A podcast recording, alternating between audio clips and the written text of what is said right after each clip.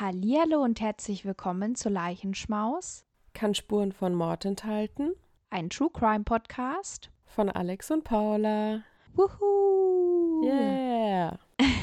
Wir nehmen heute zu später Stunde auf, also nicht so spät, aber für unsere Verhältnisse in letzter Zeit schon spät. Ja, mega. Wir haben schon Viertel nach acht, also wirklich unerhört von uns. Ja, wir nehmen heute den zweiten Fall des September-Themas auf. Wie bist du mit dem Thema zurechtgekommen? Hast du schnell einen Fall gefunden? Also eigentlich schon, aber es ist trotzdem, finde ich, schwieriger im Vergleich zu anderen Fällen. Ja, Weil es halt auch einfach im Vergleich nicht so oft passiert. Ja, das auf jeden Fall. Und teilweise findet man ja auch nicht viele Informationen. Also bei deutschen Fällen oder Fälle, die noch nicht so lang zurückliegen, Ja. ist ja verständlicherweise auch zum Schutz, dass da nicht so viel Informationen rauskommen. Genau. Ja, ich bin sehr gespannt. Ich weiß gar nichts. Und ich freue mich jetzt, wenn du dann gleich uns was erzählst. Aber vorher will ich noch kurz was sagen. Und zwar, nächsten Monat, also im Oktober, wird es nur eine Folge geben. Also nicht wie sonst zwei, sondern eben nur eine. Und die wird vermutlich am 31. rauskommen, vielleicht auch schon einen Tag früher, damit ihr eine schöne Halloween-Folge habt. Genau, und die wird auch ein bisschen anders sein als unsere normalen Folgen, so in der Art wie letztes Jahr, denke ich. Und ja, wir freuen uns da schon sehr drauf. Also ich zumindest. Ja, ich mich auch. Und ja, genau, das wollte ich nur schon mal vorausschicken und dann bin ich jetzt gespannt, was du uns so zu erzählen hast. Also, Paula, ich weiß jetzt nicht, ob du den Fall kennst. Es ist auf jeden Fall kein Deutscher. Der Fall von mir heute, der spielt in England. Und zwar geht es um die Familie Edwards. Eigentlich genauer um Kimberly Rose Edwards. Also das ist quasi die Täterin in unserem Fall heute. Sie ist geboren am 13. Juni 2001 in England. Ihre Mutter ist Elizabeth Edwards und ihr Vater hat die Familie schon sehr früh verlassen. Also da war Kim zwei Jahre alt. Er war drogenabhängig und auch gewalttätig gegenüber Elizabeth. Deswegen hat sie sich quasi von ihm getrennt. Also Kim hat auch keinen Kontakt zu ihrem Vater gehabt. Genau, sie lebten in Spalding, Lincolnshire, England.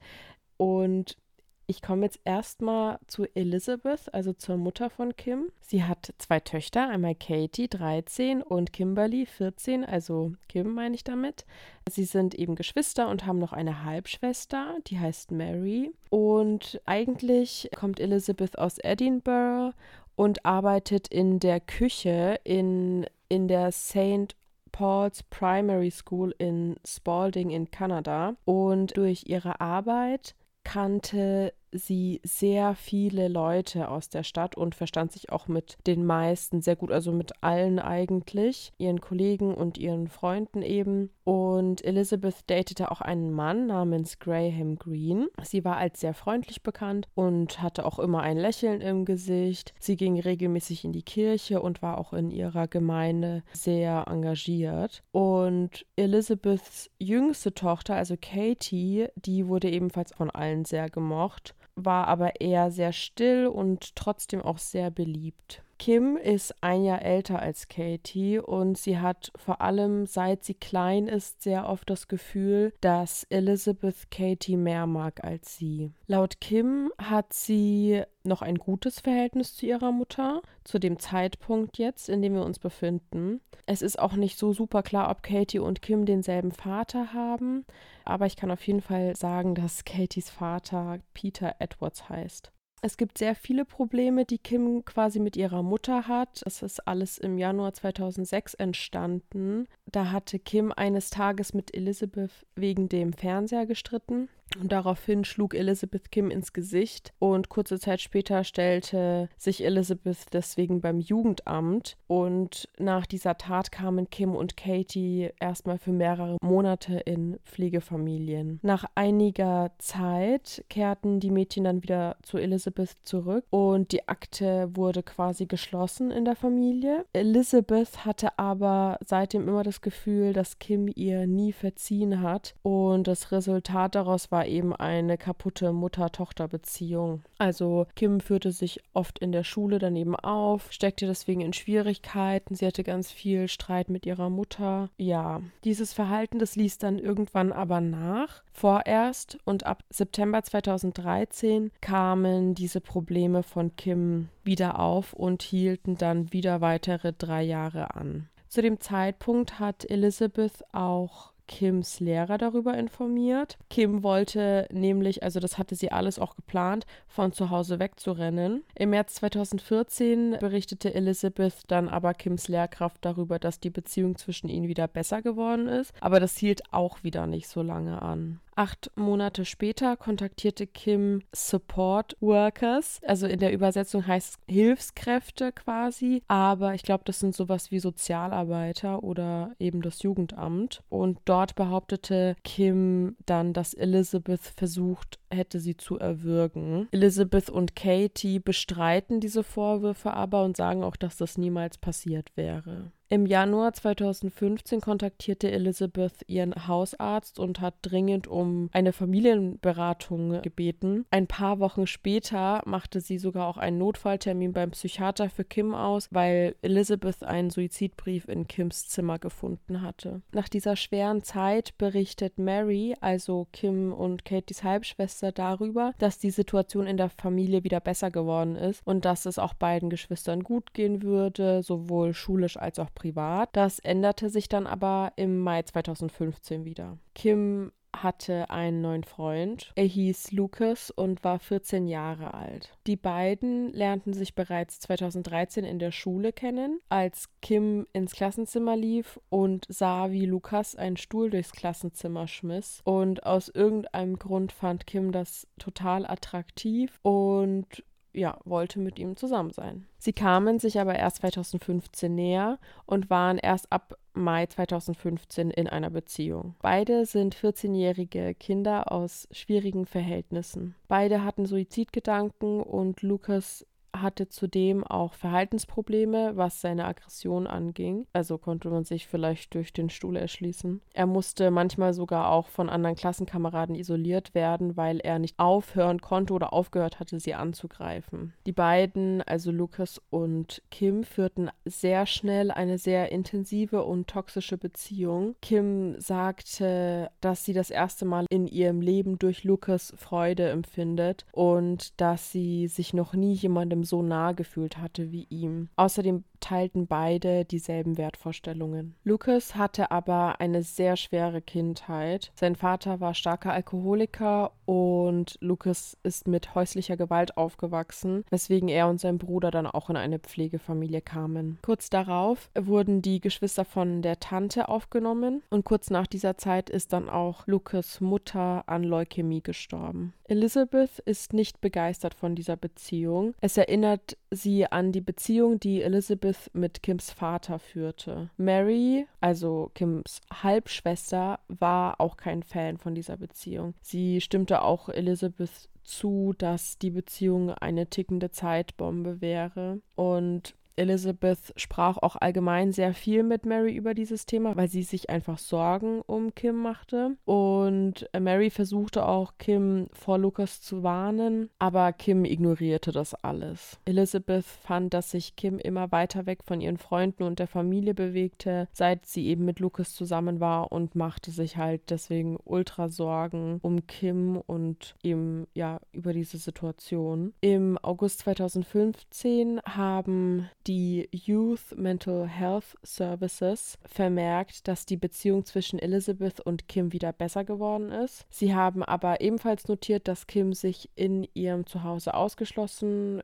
fühlte und auch eifersüchtig auf die Beziehung zwischen Katie und ihrer Mutter war. Der Fortschritt, den die Familie gemacht hatte, ging quasi langsam wieder zurück. Elizabeth hatte auch schon versucht, Kim den Kontakt zu Lucas zu verbieten, ist aber daran gescheitert. Das hat Kim auch alles generell super wütend gemacht und sie selber sagte auch aus, dass diese Zeit richtig höllisch für sie war. Kim und Lucas trafen sich also heimlich und zwar im Hintergarten der Edwards und im Oktober Oktober 2015 rannten die beiden dann tatsächlich auch von zu Hause weg. Die wurden beide für vermisst gemeldet, waren auch für sechs Tage verschwunden und dann wurden sie von der Polizei gefunden und die haben quasi draußen einfach ohne Überdachung oft geschlafen, ohne irgendwas bei sich zu haben. Die Kinder mussten dann natürlich wieder in die Schule und jetzt ist Lucas auch auf einmal viel stiller im Unterricht geworden. Er wurde von Mitschülern gehänselt und zog sich immer mehr zurück und hing auch nur noch mit Kim ab. Ein Mitschüler erzählte darüber, dass niemand in der Schule Lucas so wirklich mochte, weil er einfach sehr aggressiv war. Er machte aber alles, was Kim ihm sagte und er konnte Elizabeth überhaupt nicht ausstehen. Er fantasierte, bevor er keinen Kontakt mehr zu Kim haben durfte, darüber, Elizabeth umzubringen, und nachdem sie wieder Kontakt hatten, fantasierte er noch mehr darüber, Elizabeth zu töten. Also es hat schon ganz früh angefangen mit diesen Fantasien bei ihm. Seine Mitschüler dachten einfach nur, dass Lucas das einfach nur so rum erzählt. Später wurde Lucas auch aufgrund seines Verhaltens von der Schule verwiesen. Bei Kim kamen dann auch noch mal mehr Stressfaktoren dazu. Also ihr leiblicher Vater wollte irgendwann wieder Kontakt zu ihr aufbauen. Das hat Kim eben sehr gestresst und ja, sie wusste nicht so wirklich, wie sie damit umgehen sollte. Im März 2016 versuchte Kim, sich dann das Leben zu nehmen. Sie konnte noch rechtzeitig gerettet werden. Daraufhin hat Elizabeth dann eine Familientherapie organisiert und die Situation ist dennoch leider nur noch schlimmer geworden. Am 6. April 2016 hatten Kim und Elizabeth einen sehr heftigen Streit. Laut Kim soll Elizabeth ihr gesagt haben, dass Kim genauso werden wird wie ihr Vater. Daraufhin ist Kim zu Lucas und hat dort die Nacht verbracht. Am nächsten Tag kam Kim heim, um ihre Antibabypille zu holen. Als sie bemerkte, dass Elizabeth ein paar Sachen von Kim in eine Tasche gepackt hatte und auch Katie was von ihren Sachen gegeben hatte. Und das war sozusagen der Tropfen, der das fast zum Überlaufen gebracht hat für Kim. Und in ihr tauchte das Gefühl auf, nicht mehr zur Familie zu gehören. Kim wollte kein Leben führen, in dem sie mit ihrer Mutter lebte und sie suchte suchte einen Weg aus dieser Situation und schlussendlich gab es für sie nur noch eine Lösung für dieses Problem. Und so schmiedeten Kim und Lucas den Plan in Kims Freiheit, in dem es nicht nur darum ging, Elizabeth zu töten, sondern auch ihre kleine Schwester Katie. Lucas und Katie haben das nur ein paar Tage nach dem großen Streit von Elizabeth und Kim geplant. Wie alt war da nochmal Kim und wie alt war Katie? Also Kim ist 2001 geboren. Zu dem Zeitpunkt, als das alles mit den Streits und sowas das erste Mal passiert ist, ne, wo es so eskaliert ist, war Katie 13 und Kim war 14. Also im März 2014 war quasi Kim, denke ich, noch 13. 2015 ist Kim 14. 14 und Katie 13. Genau, aber dann ist ja jetzt schon 2016, das heißt, also weil wir sind jetzt im März 2016, das heißt, Kim wird 15 und ja, Lucas und Katie haben das nur ein paar Tage nach dem großen Streit von Elizabeth und Kim geplant, und zwar am 9. April 2016, während sie bei McDonald's essen waren. Der Plan war, dass sie Elizabeths und Katies Kehle aufschlitzen und sich selbst dann auch das Leben nehmen, damit niemand Kim und Lucas trennen kann. Kim hätte Lucas nachts durchs Fenster in das Haus gelassen, Lucas hätte Messer dabei gehabt und dann sollte Lucas Elizabeth und Katie eben auf diese Art und Weise Weise umbringen, damit die beiden nicht nach Hilfe rufen können. Außerdem haben sie auch mit einem Mitschüler namens Adam gesprochen. Adams Vater wurde nämlich von einer Gruppe Jugendlicher ermordet, nachdem diese Gruppe von Jugendlichen in den Hintergarten von der Familie eingebrochen ist. Adam war da noch ein Kind. Adam hat natürlich nicht damit gerechnet, dass Kim und Lucas die Geschichte nur hören wollen, weil sie selbst vorhaben, jemanden zu töten. Ja, er hat davor tatsächlich auch immer wieder mal mitbekommen, wie Kim äußerte, dass sie wünschte, dass ihre Mutter tot sei. Aber er hat sich da noch nie so viele Gedanken darüber gemacht. Jedenfalls waren Kim und Lukas besonders in das Urteil der Jugendlichen interessiert. Und in dem Fall war es eben so, dass nur der Jugendliche, der Adams Vater ermordete, sich schuldig bekannt hatte und die anderen freigesprochen wurden. Weil Lukas aber von der Schule verwiesen wurde, konnten die beiden den Mord nicht mehr in der Schule planen. Der Der Plan stand aber immer noch fest. Sie ja, trafen sich einfach nur woanders, um das zu besprechen. Sie versuchten auch zweimal ihren Plan durchzuziehen, einmal am 11. April und einmal am 12. April, sind aber beide Male gescheitert, weil Kim beide Male eingeschlafen ist und Lucas somit nicht in das Haus lassen konnte. Die Nachbarn der Edwards, die berichten später auch, dass sie dann in der Woche vom 11. April quasi hörten, wie sich jemand sehr laut stritt und auch Geräusche von zerbrochenem Glas zu hören war. Wir sind jetzt bei beim 13. April 2016 angekommen. Das war der Tag, an dem die Jugendlichen ihren Plan durchziehen würden. Kim ist also wach geblieben und konnte Lucas in das Haus lassen. Er ist 30 Minuten von sich zu den Edwards gelaufen und hatte eine Tasche dabei, in der vier Küchenmesser drin waren. Er kletterte am Haus zum Badezimmerfenster im ersten Stock hoch und klopfte dreimal. Das war Kims Zeichen, um das Fenster zu öffnen. Im Haus fragte Lucas Chris Kim noch einmal, ob sie sich sicher war, dass sie das durchziehen sollen. Kim war sich aber sicher und somit führten sie ihren Plan weiter aus. Der originale Plan war ja auch, dass Kim Katie tötet, während Lucas Elizabeth tötet. Das haben sie dann aber geändert, weil Kim es quasi in Anführungsstrichen nicht übers Herz gebracht hat, ihre Schwester zu töten. Also meinte Lucas,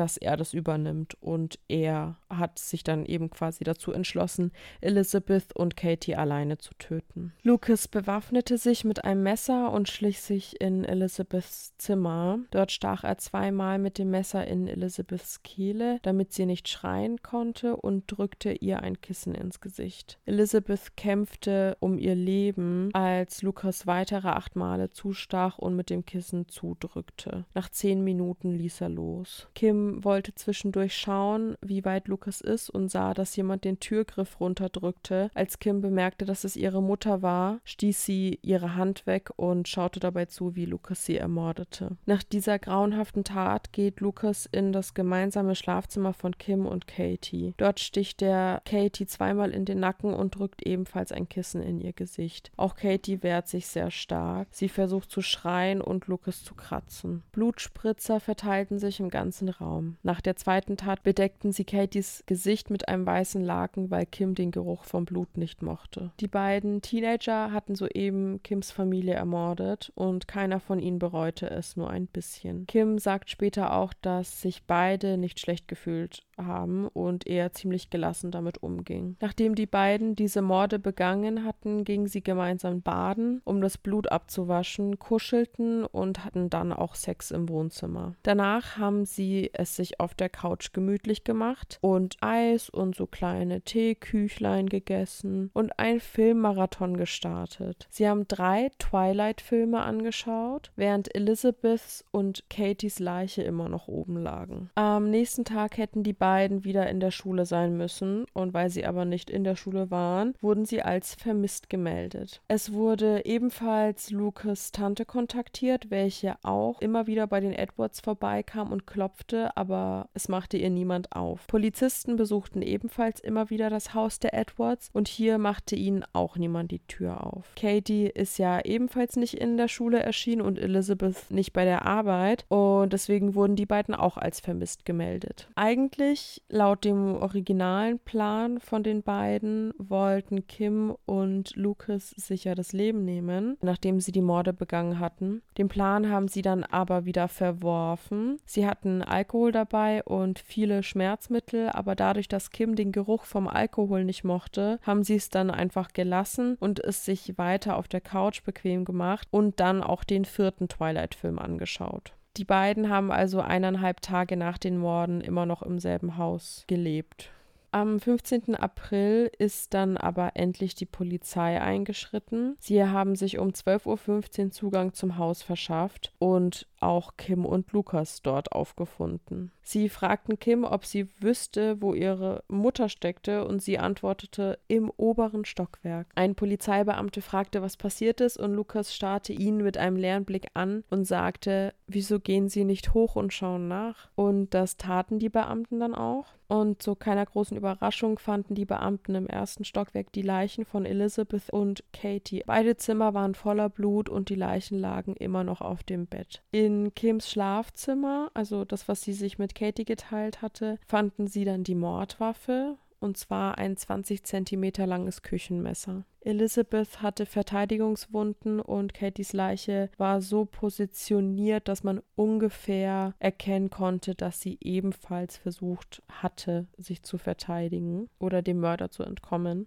Die Polizisten fanden ebenfalls den acht Monate alten Hund, der sehr traumatisiert wirkend in seinem Käfig saß und auch die Beamten berichteten darüber, dass Lucas und Kim keine Emotionen und keine Reue zeigten. Sie wirkten eher sehr gelassen. Das Einzige, was Lucas sagte, war, und das habe ich jetzt nicht ganz verstanden in dem Podcast, entweder hat er Fuck Life gesagt oder Fuck Life. Es ist beides sehr komisch und total unangebracht. Genau, ich wollte einfach nur verdeutlichen, wie unangebracht es war. Ja, und Kim sagte, dass sie eigentlich vorhatten, die Schmerzmittel zu nehmen. Beide wurden sofort verhaftet und wegen Mordes angeklagt. Elizabeths Freund tauchte auch beim Familienhaus auf. Dort wurde er über die Morde aufgeklärt und kontaktierte dann sofort Mary. Die Polizei kontaktierte dann auch nochmal Mary und bat sie darum, zum Haus zu kommen, um die Opfer eben zu identifizieren. Und es war für Mary natürlich ein richtig großer Schock zu erfahren, dass ihre Halbschwester da drin verwickelt war. Durch das junge Alter der Teenager wurden ihre Namen bis 2017 nicht öffentlich öffentlich gemacht. 2017 billigte das dann aber der Richter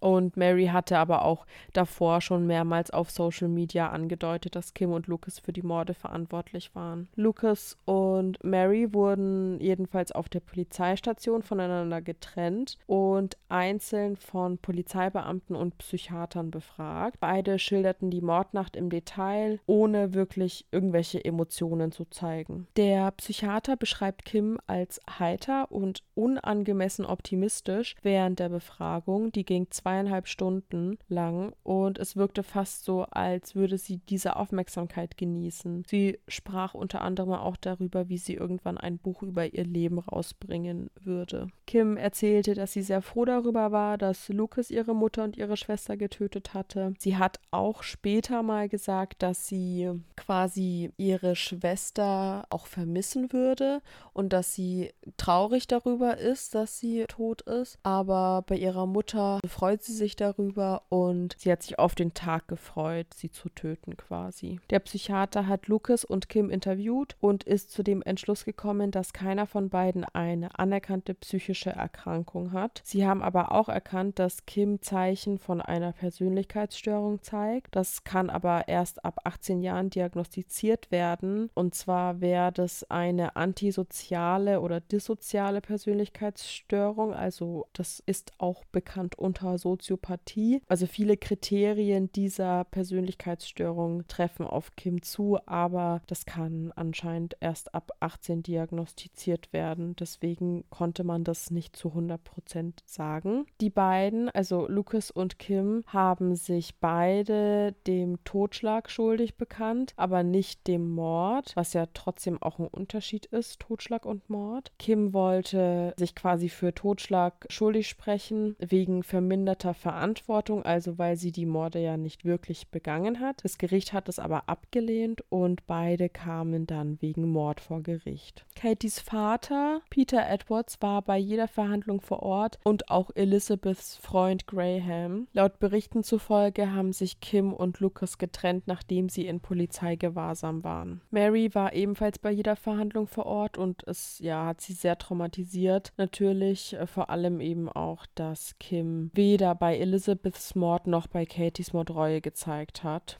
Also es war ihr wirklich egal und bis heute zeigt Katie auch keine Reue an den Morden nach Marys Aussagen. Es gab sogar einen Moment, in dem sich Marys und Kims Blicke trafen während der Verhandlung und da grinste Kim Mary einfach richtig frech ins Gesicht, als würde sie sie auslachen quasi. Lucas hat gleich am ersten Verhandlungstag auf schuldig plädiert, Kim nicht. Die Verhandlungen zogen sich über acht Tage hinweg. Im im Nottingham Crown Court und in der Jury saßen sieben Männer und fünf Frauen. Es haben auch Psychiater ausgesagt, also es gab einen Defense Psychiatrist und einen Prosecution Psychiatrist, also quasi einen Psychiater von der Verteidigung und einen von der Staatsanwaltschaft. Und der Psychiater von der Verteidigung behauptete, dass Kim eine verminderte Schuldfähigkeit hat, weil Kim zu dem Zeitpunkt der Morde an einer Anpassungsstörung litt. Dadurch soll sie ihre Selbstkontrolle verloren haben. Genau, weil bei dieser Anpassungsstörung ist es oft so, dass eine bestimmte Situation sehr viel Stress im Leben hervorgerufen hat und innerhalb von drei Monaten tritt diese Anpassungsstörung nach Beginn dieser Stresssituation auf. Also das ist quasi eine ungewöhnlich starke psychische Reaktion auf eine psychosoziale Belastung, welche eben zu erheblichen Beeinträchtigungen im Leben führt oder führen kann. Und Kim hat ja mehrere Situationen erlebt, in denen sie sehr viel Stress hatte und ich weiß nicht, ob die Verteidigung das auch aufgelistet hat, aber allein so Sachen wie ihr Suizidversuch, dieser Streit mit ihrer Mutter, wo sie das Gefühl hatte, sie gehört nicht mehr zur Familie, dann, dass ihr Vater plötzlich wieder Kontakt mit ihr haben wollte. Diese Situation waren sehr große Stressfaktoren für sie und jetzt wurde dann eben in der Verhandlung diskutiert, ob sie deswegen schuldfähig sein kann oder nicht. Das wurde dann aber schlussendlich vor Gericht abgelehnt. Die Verteidigung hat vor Gericht auch darum gebeten, Kims psychische Verfassung zum Tatzeitpunkt zu berücksichtigen und zeigte dabei auch Kims Tagebucheinträge, bevor die Morde stattgefunden hatten. Da stand dann in einem Eintrag, der Tod ist der einzige Weg, der Wahnsinn ist in mir. Aber das hat auch nicht viel gebracht, weil die Staatsanwaltschaft eben sagte, dass Kim genauso schuldig war wie Lucas, auch wenn sie die Tat physisch nicht ausgeführt hat. Sie haben ja trotzdem geplant, wie sie Elizabeth und Katie umbringen. Kim hat Lucas ins Haus gelassen. Lucas hat sogar nochmal gefragt, ob sie es sicher machen sollen. Sie hat ihm ein endgültiges Okay gegeben und hat ihn auch nicht davon abgehalten, ihre Familie zu töten, sondern auch noch dabei zugesehen. Und die Polizei sagt, sagte auch aus, dass Kim quasi eben die treibende Kraft von beiden war. Genau, der Psychiater der Staatsanwaltschaft, der stimmte eben auch nicht zu, dass Kim diese Anpassungsstörung hatte und er sagte aber auch, dass diese Anpassungsstörung, viele Menschen haben so eine Anpassungsstörung und kein Menschen hindert diese Anpassungsstörung daran, rationale ähm, Entscheidungen zu treffen. Also selbst wenn Kim wirklich so eine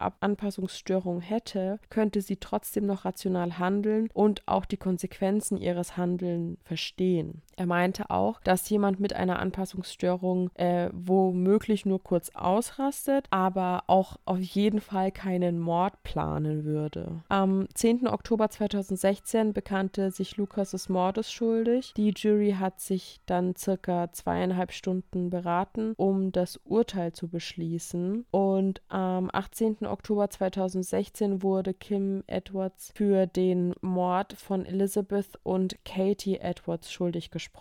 Es war ein einstimmiges Urteil. Am 10. November 2016 wurden Kim Edwards und Lucas Markham zu lebenslanger Haft mit mindestens 20 Jahren verurteilt. Das macht sie somit zu den jüngsten Doppelmördern in Großbritannien. Beide, Kim und Lucas, haben dann auch Berufung eingelegt und tatsächlich wurde ihr Mindestaufenthalt dann am 9. Juni 2017 auf 17,5 Jahre gekürzt und momentan sind sie also immer noch im Gefängnis. Also das ist jetzt das siebte Jahr und kommen dann raus, wenn sie in ihren 30ern sind. Und ja, jetzt würde ich gern von dir hören, was du sagst über das Urteil, was du von der Strafe hältst, allgemein deine Gedanken. Ich weiß gar nicht so richtig, was ich sagen soll, weil für mich hat das Ganze ein bisschen USA-Vibes, obwohl es ja in Großbritannien ist, weil das, wie das vor Gericht abgelaufen ist und dann hier ein Psychiater, also ein Gutachter, da ein Gutachter, der sagt das, der andere sagt das und so, das hat für mich irgendwie voll so USA-Gerichtsverfahren-Vibes. So wie du es erzählt hast, wirkt es für mich schon auch auf jeden Fall so, dass sie halt die treibende Kraft dahinter war und er war halt der ausführende Täter sozusagen, aber sie wollte ihn ja nicht davon abhalten, sondern sie wollte ja, dass er es macht. Sie wollte es nur nicht selber machen. Also finde finde ich auch nicht, dass sie halt eine geringere Strafe da irgendwie so verdient hätte noch. Und ja, ich weiß, ich finde es halt besonders schwer, dass für sie war das in dem Moment oder in dem Zeitraum, wo sie das geplant haben, sie hatte ja schon sehr lange den Gedanken eigentlich, so irgendwie der Ausweg aus dieser Familie und vielleicht auch aus ihrem Zustand, wie es ihr ging zu Hause, weil ein Kind, was schon sehr früh auch so Suizidgedanken hat, die eben auch mit der Familie zusammenhängen, das ist ja nichts, was man einfach mal so auf die leichte Schulter nehmen sollte. Mhm. Und ich glaube, sie hätte Hilfe gebraucht und vielleicht wäre das nie passiert und vielleicht wäre es auch nie passiert, wenn die beiden sich nicht getroffen hätten, weil ich bin mir auch sicher, dass er jetzt nicht gerade dagegen gesteuert hat irgendwie. Und er kommt ja selber aus einer Familie, die sehr, sehr, also schwierig ist einfach. Ja, es ist irgendwie, mir tut es halt so leid, dass, dass die Mutter und Schwester so darunter leiden mussten, wie sie mit der Situation umgegangen ist und dass man nicht einen anderen Weg finden konnte. Gleichzeitig habe ich mir zwischendrin, wo du erzählt hast, dass die Mutter halt ihr eine verpasst hat mal und was sie auch zu ihr gesagt hat und so schon auch gedacht, dass die Mutter auf jeden Fall auch nicht ein Goldschatz ist, weißt du? Was natürlich überhaupt nicht bedeutet, dass man sie deswegen umbringen darf. Also das ist keine Rechtfertigung oder sowas. Ich glaube einfach, dass es sehr krasse Probleme in der Familie gab und Kim nicht die einzige war, die eine Therapie hätte machen sollen. Ja, da stimme ich dir auf jeden Fall zu. Ich finde, es ist halt auch so krass, weil man irgendwie trotzdem merkt, so wie jung die beiden sind, weißt du, obwohl sie sowas getan haben, weil sie haben sich ja keine Gedanken über irgendwas gemacht. Also nicht dieses, ich hasse sie, ich will, dass sie stirbt, aber nicht dieses, was passiert, wenn sie tot sind. Also was machen sie dann? Die Polizei, die wird das ja erfahren so, ne? Also weißt du, was ich meine? Die haben an gar keine Konsequenzen gedacht, an keine anderen Lösungen. Also es gab ja nur diese eine Lösung und ich finde, dass daran merkt man auch, dass die halt einfach sehr jung sind. Weißt du, was ich meine? Ja, voll. Das ist, finde ich, dann auch wieder was, was zeigt, dass ein Kind nicht so bestraft werden sollte wie ein Erwachsener, weil das, die konnten nicht sehen, dass diese Tat viel mehr Auswirkungen hat als eben nur die Lösung des Problems. Es ist alles scheiße in der Familie und ich hasse es, wie es ist. So. Und die sind halt davon ausgegangen, naja, wenn die weg sind, dann ist es alles gelöst. Aber logisch ist es das nicht so. Ja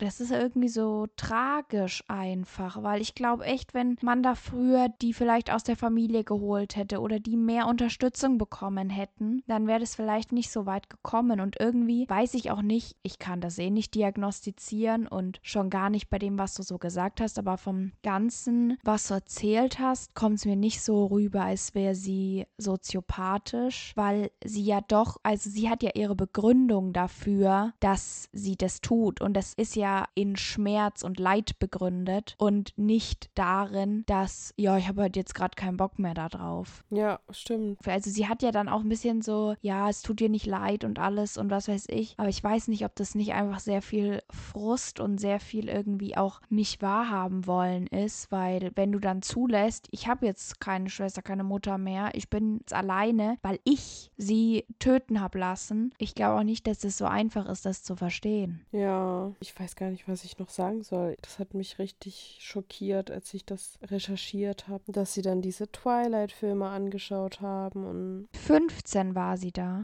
im April 2016 14 und ist 15 geworden. Also sie war quasi noch 14 und ist dann kurz danach 15 geworden. Und er war? Er war auch 14. Ich finde, er sieht jünger aus als sie. Ja, fand ich auch. Krass, halt einfach wie so, wie halt die Schülerin so von nebenan. So, die könnte auch bei uns an der Schule gewesen sein. Ja, auf jeden Fall. Also, was ich eigentlich so krass finde, ist, ich habe gerade ein Bild, wo sie mit ihrer Schwester drauf ist und irgendwie, das sieht halt wie so einfach normale Schwestern. So, keine Ahnung, bei einem Shopping-Trip oder irgendwo draußen sind sie da, glaube ich. Und die Schwester lächelt auch noch so süß in die Kamera und sie so, sie guckt so ein bisschen unauffällig. Oh Mann. Und ihre Mutter sehe ich gerade auch. Es ist halt, wenn man dann die Gesichter auch noch sieht und ja, ich weiß auch nicht, es macht mir einfach ein bisschen traurig traurig gerade. Ja, mich auch. Gerade ein, ein Bild mit dem Titel darunter irgendwie Twilight Loving Teens. Na, natürlich muss man da direkt was draus machen, dass sie danach Twilight geguckt haben. Es war halt einfach ein Film, den man da geschaut hat. Also ich würde da jetzt nicht zu viel rein interpretieren. Also dieser Fall wurde in den Medien, glaube ich, auch Teen Twilight Killers genannt oder so. Ja, das würde auf jeden Fall passen. Aber ich glaube, fast jeder Teenager hat das so angeguckt. Also ich würde da jetzt nicht irgendwie großartig was ja. So, und ja, natürlich, das ist was mit Vampiren, aber daher kam das ja nicht. Also, man braucht halt immer irgendeinen Namen. Irgendwas, was schön in den Schlagzeilen aussieht. Ja, damit es auch schön verkauft wird. Ja, genau. Oh Mann, ich hoffe, dass sie, dass sie irgendwie Hilfe, Therapie vielleicht bekommen im Gefängnis. Wenn sie Soziopathin wäre, dann wäre sie ja inzwischen, wäre sie diagnostiziert.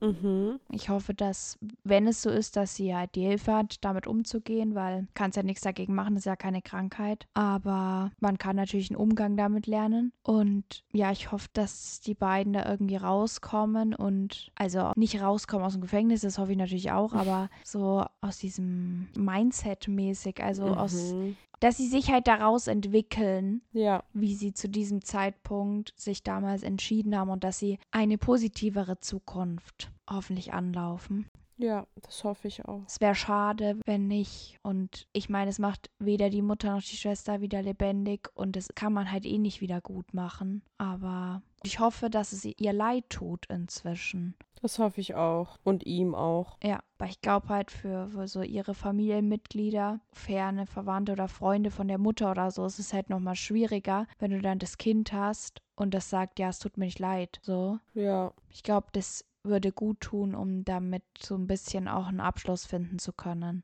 Glaube ich auch. Ich finde, es ist einfach so ein Fall, wo man so richtig gut sehen kann, wozu das Leben manche Menschen bringt. Und natürlich wird nicht jeder zum Killer und sie haben sich da selbst für entschieden und so. Aber wie gesagt, ich glaube halt, man hätte viel machen können, dass es nicht so weit kommt. Und ich glaube auch, sie selber hätten natürlich viel dagegen machen können. Aber sie waren halt auch noch in einem Alter, wo man eben eine Reichweite einfach nicht begreifen kann. Und ich glaube, es hätte halt ganz anders laufen können. Das finde ich halt bei so, bei so Kindern, die Taten begehen, immer so schlimm, weil ich mir denke, ihr wisst eigentlich nicht wirklich, was ihr getan habt oder ihr könnt es nicht vollständig begreifen. Und es gibt auch 14-, 15-Jährige, die können das begreifen, aber eben manche einfach nicht so komplett oder die sehen halt nicht, was das in der Zukunft mit sich bringt, denken da nicht weiter so. Und dann begehen sie solche Taten und sie machen das Leben von den den Menschen kaputt, die sie töten, das Leben von allen Angehörigen oder Freunden und ihr eigenes machen sie auch kaputt damit. Nur weil niemand irgendwie vorher einschreitet, weil ich glaube, wenn du so früh so eine schlimme Tat begehst, dann bist du entweder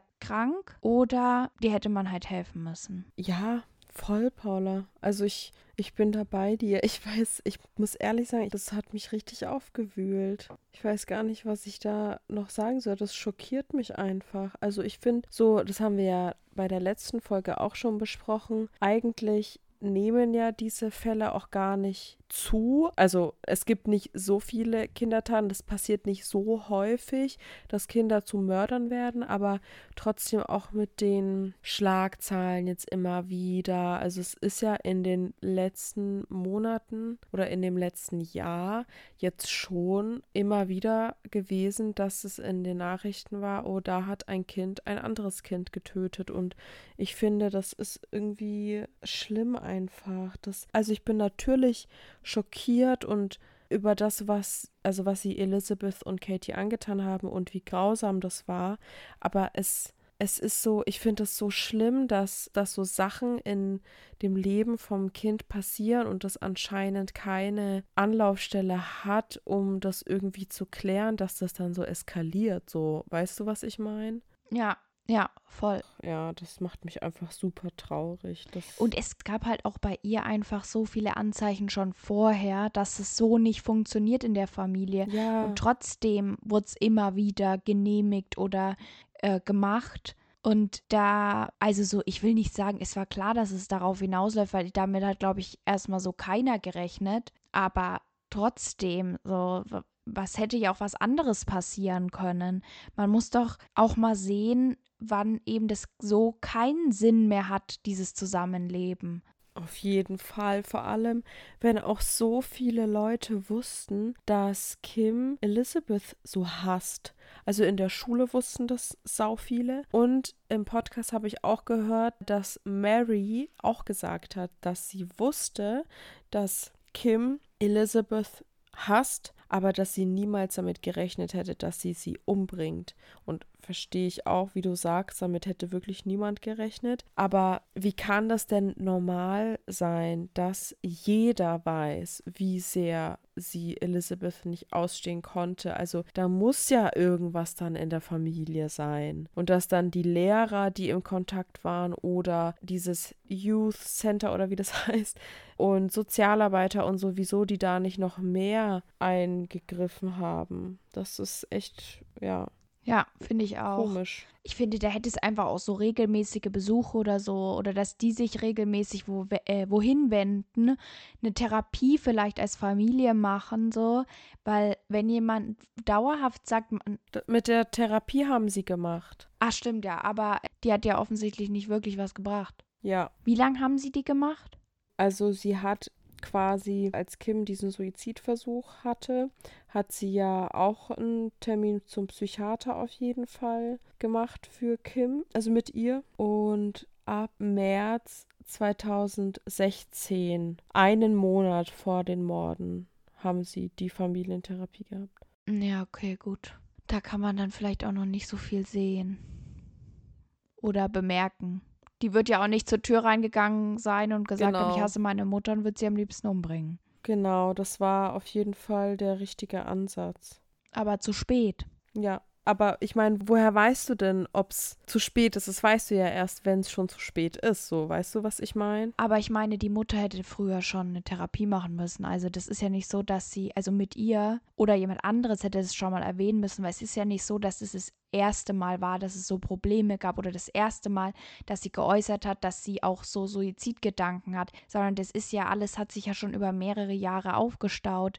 Da hätte man schon viel früher eingreifen müssen, weil irgendwann, wie du schon so gesagt hast, so, da ist es der Tropfen, der das Fass dann zum Überlaufen bringt und ich glaube, dann kannst du machen, was du willst. Dann lässt sich es in dem Moment nicht mehr verändern, weil einfach auch die Fronten viel zu verhärtet sind, auch wenn du es gut meinst und vielleicht wollte Elizabeth das auch einfach nicht wahrhaben, dass sie die, dass sie das vielleicht so brauchen. Es ist halt auch einfach schwierig, wenn du in dieser Situation drin steckst. Aber es gab ja genug Leute, die das mitbekommen haben. Ja, das stimmt. Auch als Lehrer, da hätte man sich mal hinwenden Voll. müssen, vielleicht früher und mal sagen, hey, wir haben das und das mitbekommen, wie wäre es, wenn sie mal schauen oder so. Auf jeden Fall, auf jeden Fall, ja. Oh Mann, das ist echt, es ist so hart. Es tut mir auch so leid für die, also die kleine Schwester. So, sie konnte gar nichts dafür. Ja. Sie war halt einfach da. Sie, und ich finde, man hat auch ein bisschen gemerkt, dass sie sich immer Sorgen um ihre große Schwester so gemacht hat. Und das schon auch scheiße für sie einfach war, dass es halt nicht gut läuft in der Familie. Sowas geht ja nicht einfach so mal an einem vorbei. Und ich meine, also sie haben sie ja wirklich auch nur umgebracht, damit sie nicht die Polizei rufen kann. Das war der einzige Grund. Ja, die hatte ihr ganzes Leben noch vor sich gehabt, hat sich so Gedanken um ihre Schwester, um die Beziehung, das alles, was da zu Hause läuft, das ist ja nicht spurlos an ihr vorbeigegangen und dann, weil du die Polizei sonst rufen könntest, weißt du, das ist oh, irgendwie, es ist natürlich alles gleichwertig, aber das ist dann für mich, das so ein ekliges Gefühl, was ich dann habe, wenn ich so darüber nachdenke. Ja, verstehe ich. Deswegen, ich bin jetzt dafür, wenn das okay für dich ist, wenn wir jetzt einen harten Cut machen, weil sonst werde ich noch trauriger. Und dass wir jetzt direkt einmal zu unseren Empfehlungen übergehen. Mhm. Okay. Meine Empfehlung ist ein Film mal wieder. Und zwar Die Welle. Den haben wir nämlich gestern mal wieder angeschaut. Der deutsche.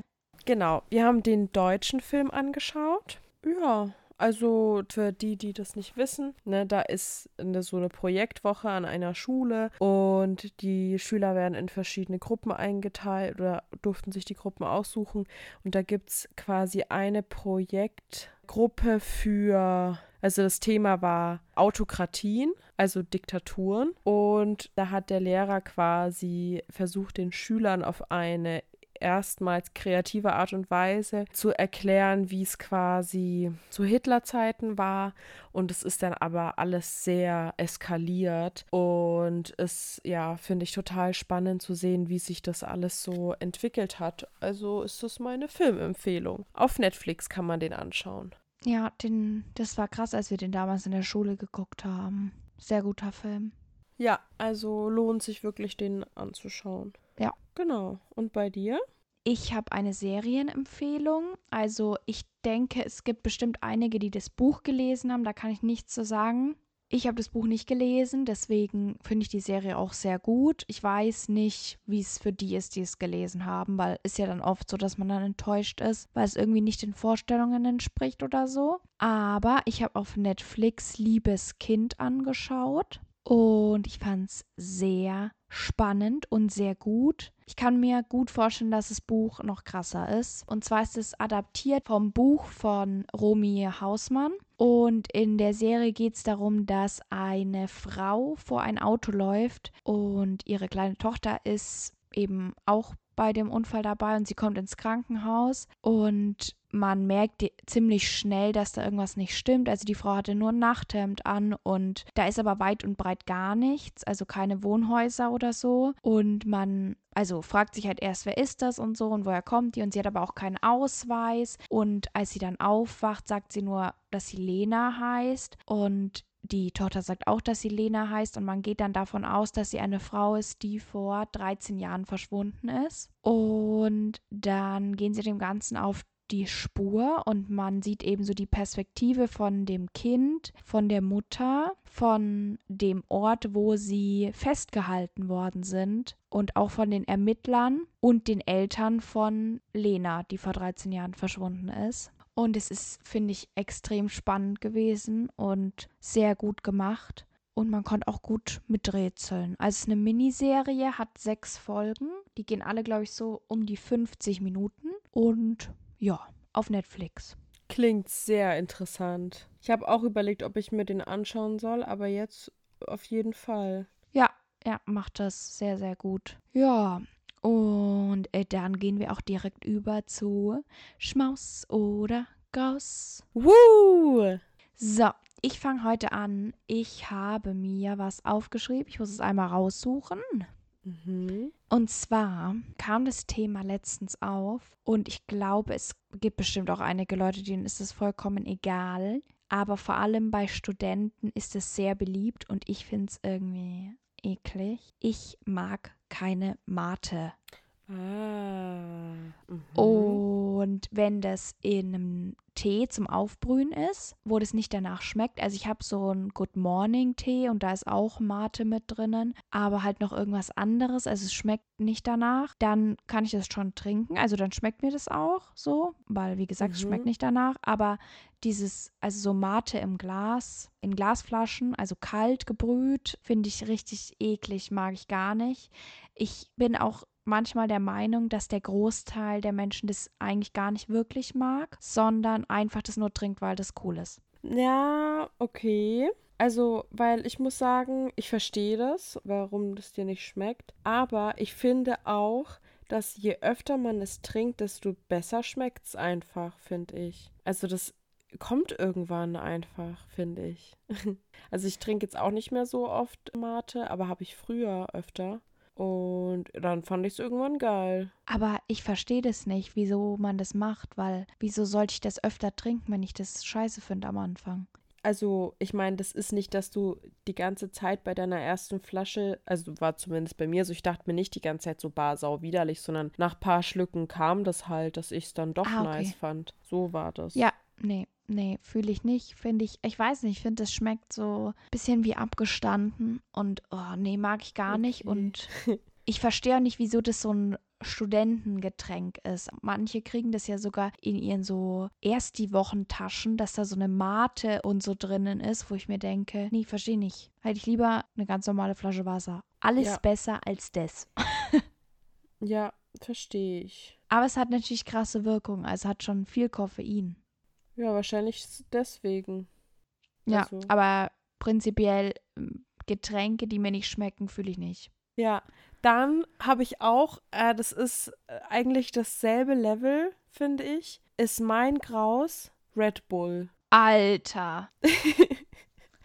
So, also ich finde, es gibt eine Sorte, die habe ich im Sommer in der Uni jetzt noch, bevor die Semesterferien waren, ne, im Sommersemester halt, habe ich diese Sorte probiert. Irgendwas, ich weiß nicht, was es für eine Sorte ist. Es ist so eine blaue Dose. Und das fand ich ganz lecker, weil es halt null nach Energy geschmeckt hat. Aber generell dieser Red Bull und Energy-Geschmack und so, das taugt mir gar nicht. Das finde ich gar nicht gut.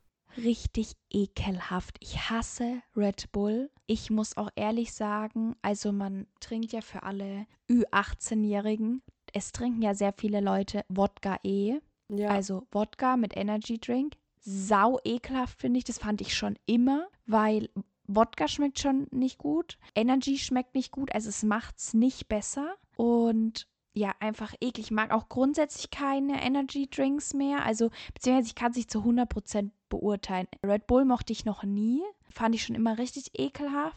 Ich habe mal eine Zeit lang, als man so jünger war, da fand man ja irgendwie so ähm, Monster Energy war da mal so in. ja. Und ich glaube aber tatsächlich, dass mir das heute auch nicht mehr schmecken würde. Und letztens habe ich mal zwei Sorten, glaube ich, von dem Gönnergy von Monte probiert. Mhm. Und das. Ah, genau. Nee, ich habe nur eine Sorte probiert. Fällt mir gerade auf. Die andere stand nur bei uns in der Küche. Also Raspberry Cheesecake habe ich probiert. Und beim Riechen habe ich mir schon gedacht, ich kotz gleich. Da habe ich so einen Mhm. ganz kleinen Schluck genippt. So ekelhaft. Also, ich weiß nicht, was das Ding ist. Ich finde, da ist es ja nicht mal, dass es nach Energy schmeckt, aber es ist trotzdem total ekelerregend. Aber ja, also Red Bull ist übel, verstehe ich auch null. Klar, das kickt auch richtig, so koffeinmäßig. Passt auf, Leute, ne? Nicht mehr als zwei Stück am Tag maximal trinken. Ja. Eigentlich eher eine, wenn überhaupt. Und ich weiß auch nicht, irgendwie fühle ich das gar nicht. Ja, verstehe ich. Also geht mir genauso. Boah, jetzt habe ich so auch so einen ekligen, kennst du es, wenn du dir so einen Geschmack einbildest? Ja, voll, habe ich auch gerade die ganze Zeit. Ekelhaft. Ich bin sehr interessiert an eurer Meinung dazu. Schreibt sie uns unbedingt auf Instagram, Mhm. weil ich glaube, da gehen echt die Meinungen auseinander. Safe bei beidem, weil das sind Ja. so Koffeingetränke, die trinken echt viele Menschen. Ja. Ja, und genau, Instagram Leichenschmauspoddy. Folgt uns auch gerne, da seht ihr dann auch die Bilder zum Fall. Da könnt ihr dann immer ein bisschen mitdiskutieren, eure Meinung dazu sagen. Manchmal gibt es auch Gewinnspiele. Genau, genau. Oder äh, süße Tierbilder. Ja, Ich finde, allein dafür lohnt sich schon. auf jeden Fall. Und genau, ihr könnt uns ja mal eure Meinung dazu sagen, wie ihr die Strafen für die beiden Täter in diesem Fall findet. Und dann würde ich sagen, hören wir uns im Spooktober. Ist das nicht cool? Ja. Die beste Jahreszeit, der wichtigste Tag im Jahr für mich. Halloween. ja, hören wir uns da wieder. Ich verabschiede mich, sag guten Morgen, guten Mittag oder guten Abend. Bis demnächst. Tschüss. Ciao.